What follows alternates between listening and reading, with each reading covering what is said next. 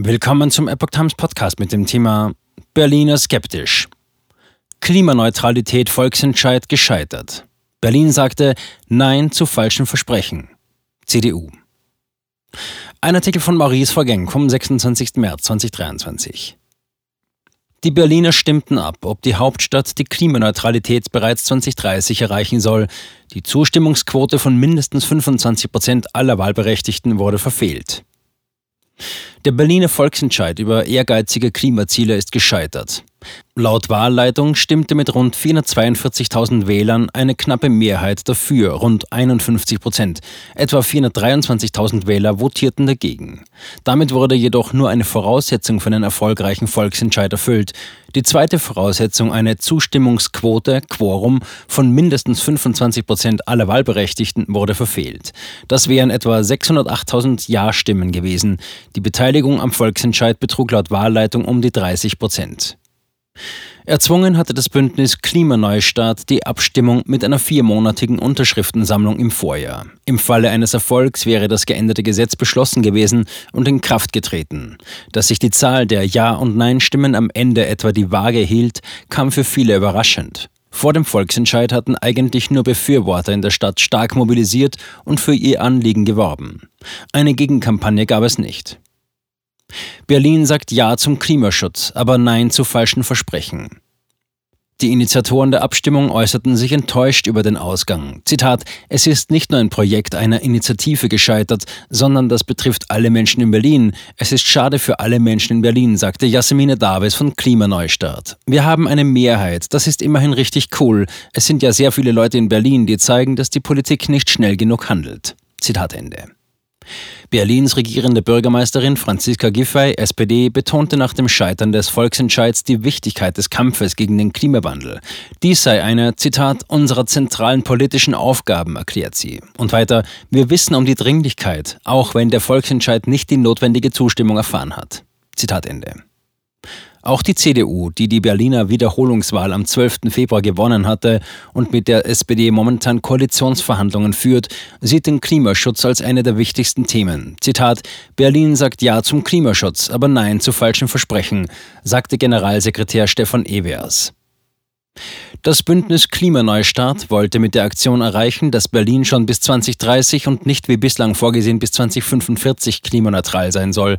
Klimaneutralität bedeutet, keine sogenannten Treibhausgase zu emittieren, die über jene hinausgehen, die etwa die Natur aufnimmt.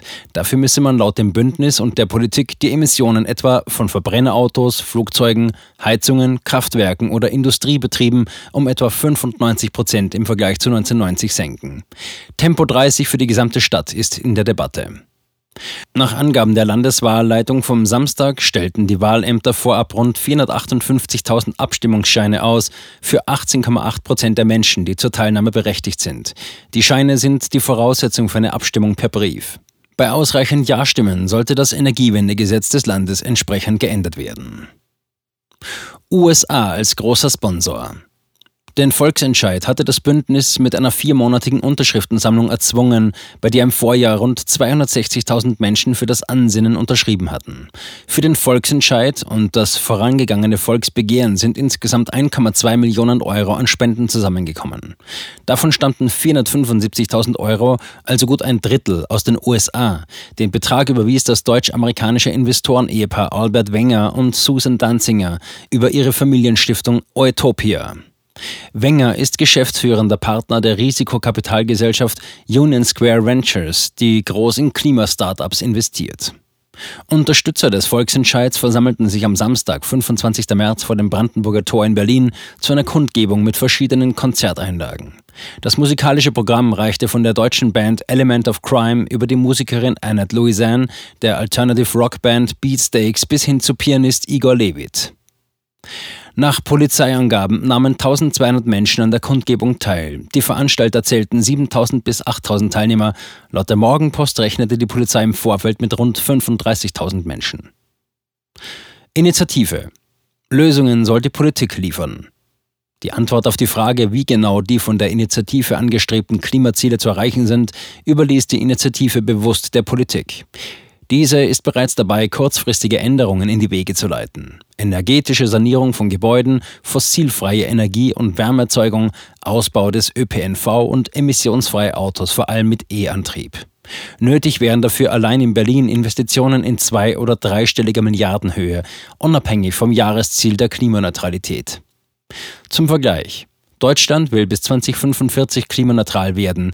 Die EU will bis 2050 soweit sein. Entsprechend viel Skepsis herrscht bei der Frage vor, ob Berlin das bereits bis 2030 schaffen kann.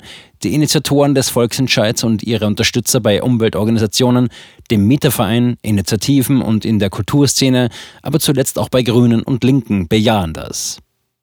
Die Reaktionen auf die Verschärfung der Klimapolitik sind unterschiedlich. Neben vielen Befürwortern gibt es auch viele Kritiker. Auf Twitter kann man seit Sonntagmorgen an einer Umfrage des Kanals Politikumfragen den Trend erkennen, dass die Mehrheit der Initiative eher skeptisch gegenübersteht. Senat und Kanzler. Umsetzung bis 2030 unrealistisch. Der nach der Wiederholungswahl noch amtierende rot-grün-rote Berliner Senat stufte das in einer Stellungnahme indes als unrealistisch ein.